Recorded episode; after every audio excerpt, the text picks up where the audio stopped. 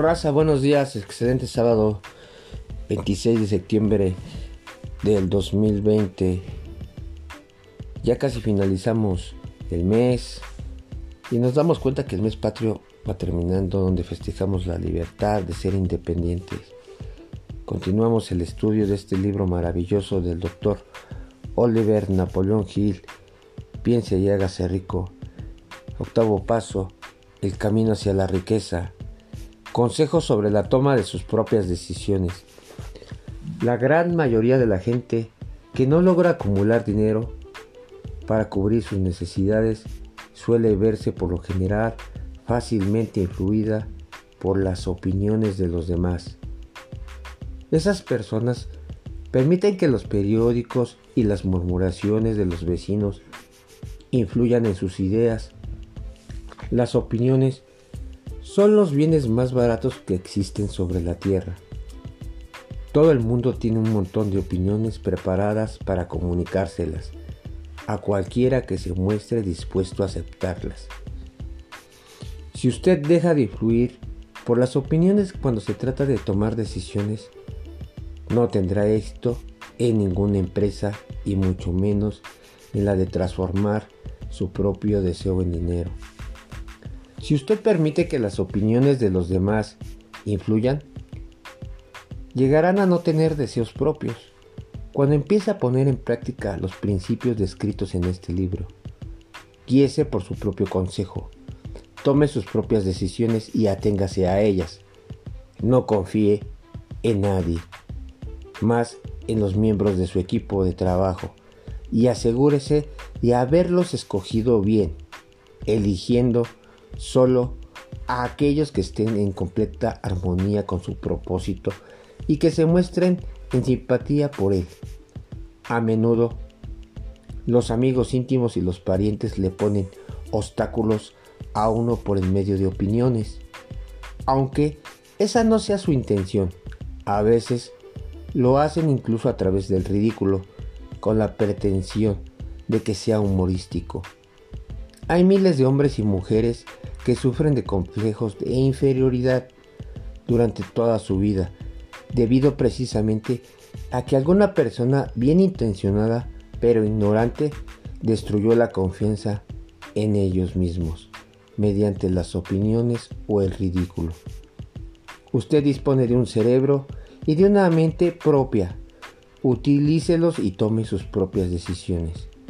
Si lo necesita, son los actos o la información de otras personas que le permita tomar sus propias decisiones, como le sucederá en numerosos casos impulse a estos actos o asegúrese con discreción de esa información que necesita, sin descubrir cuáles son sus propósitos. Una de las características de las personas que tienen solo conocimientos elementales o escasos es que intentan dar la importancia o la impresión de que poseen muchos conocimientos. En general, esas personas hablan demasiado y saben escuchar muy poco. Mantenga los ojos y los oídos bien abiertos y la boca bien cerrada. Si lo desea, es adquirir el hábito de tomar una decisión rápida.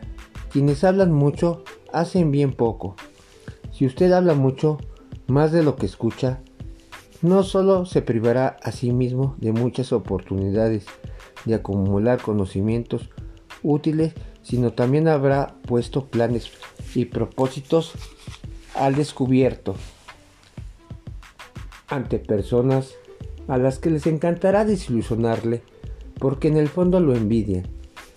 Recuerde también que cada vez que abra la boca en presencia de una persona que posea una poca o mucha abundancia de conocimientos, estará desplegando ante ella su reserva exacta de conocimientos propios o su falta de la misma.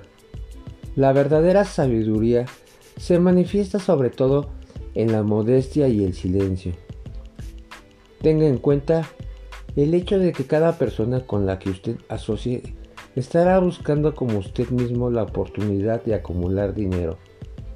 Si habla con demasiada libertad acerca de sus planes, Quizás se sienta sorprendido al enterarse de que alguna otra persona se le ha adelantado para alcanzar el objetivo que usted se había puesto a alcanzar, poniendo en práctica los mismos planes acerca de los cuales usted habló con tanta imprudencia, que una de sus primeras decisiones sea la de mantener cerrada la boca y abiertos los ojos y los oídos.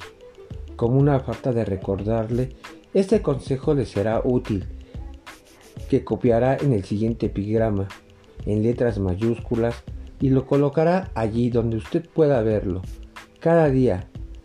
Dígale al mundo lo que intenta hacer, pero llévelo a cabo antes de decirlo. Es algo así como decir, lo que cuenta son los hechos y no las palabras. De mi parte este sábado te deseo mil bendiciones y nos estamos viendo hasta mañana.